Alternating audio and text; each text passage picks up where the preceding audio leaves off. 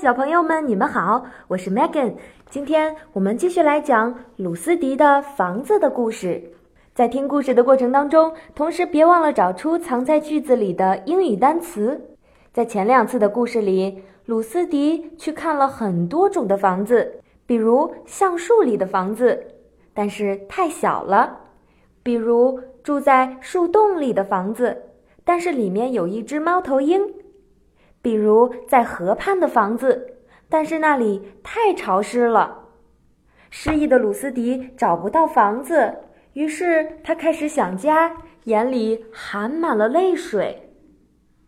他沿着河畔走啊走啊，突然他被一块石头绊倒，失去了平衡，摇摇晃晃的要摔倒。扑通！他一头朝下。掉进了河里。啊，水好凉啊！急流把这只小兔子冲走了。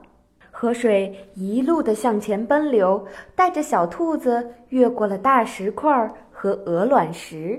它在水里扑腾，尽力挣扎着靠向岸边，但是河水把它冲到了一座桥下，经过一架水车。还没有停下，哦，我不会游泳！露丝迪喊着：“哦，我该怎么办呢？”它飘在河水中，一些小鱼从水里蹦了出来，但是它们太小了，帮不了鲁斯迪。小，small，small。正在这时，他听到。哞的一声亲切的牛叫，只见岸上有一条棕白相间的大奶牛，它躺进水里，用嘴咬住鲁斯迪的外套，把它叼出了河水，并且小心翼翼地放在了草地上。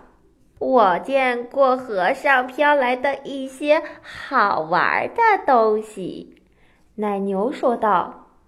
但是你是最奇怪的，在水边玩的时候，你应该多加小心。鲁斯迪跟奶牛讲了自己的冒险经历，他非常理解的点了点头。振作起来，他哞哞的叫道：“我知道一栋房子特别适合你。”哞，鲁斯迪跟着他一路的走。他的湿衣服在身后留下了一条痕迹。天渐渐的晚了，他又冷又饿，他真希望自己能在天黑前找到一栋房子呀！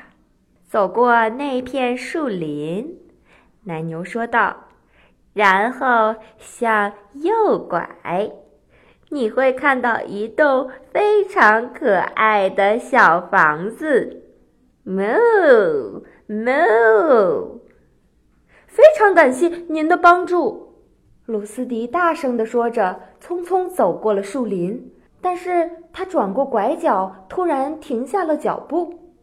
嗨，我以前来过这里，他喊道。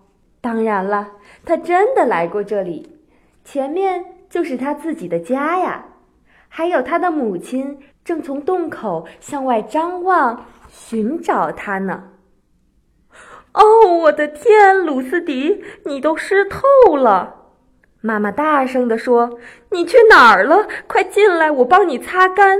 晚饭准备好了，是你最爱吃的。”鲁斯迪跟弟弟和姐妹们一起吃晚饭，然后就到了睡觉的时间。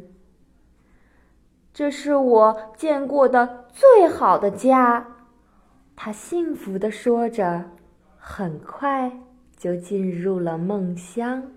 好了，小朋友们，今天的故事讲完了。那么，最后最适合鲁斯迪的房子究竟是哪一座呢？藏在故事中的英语单词是 small，small，小。你们都答对了吗？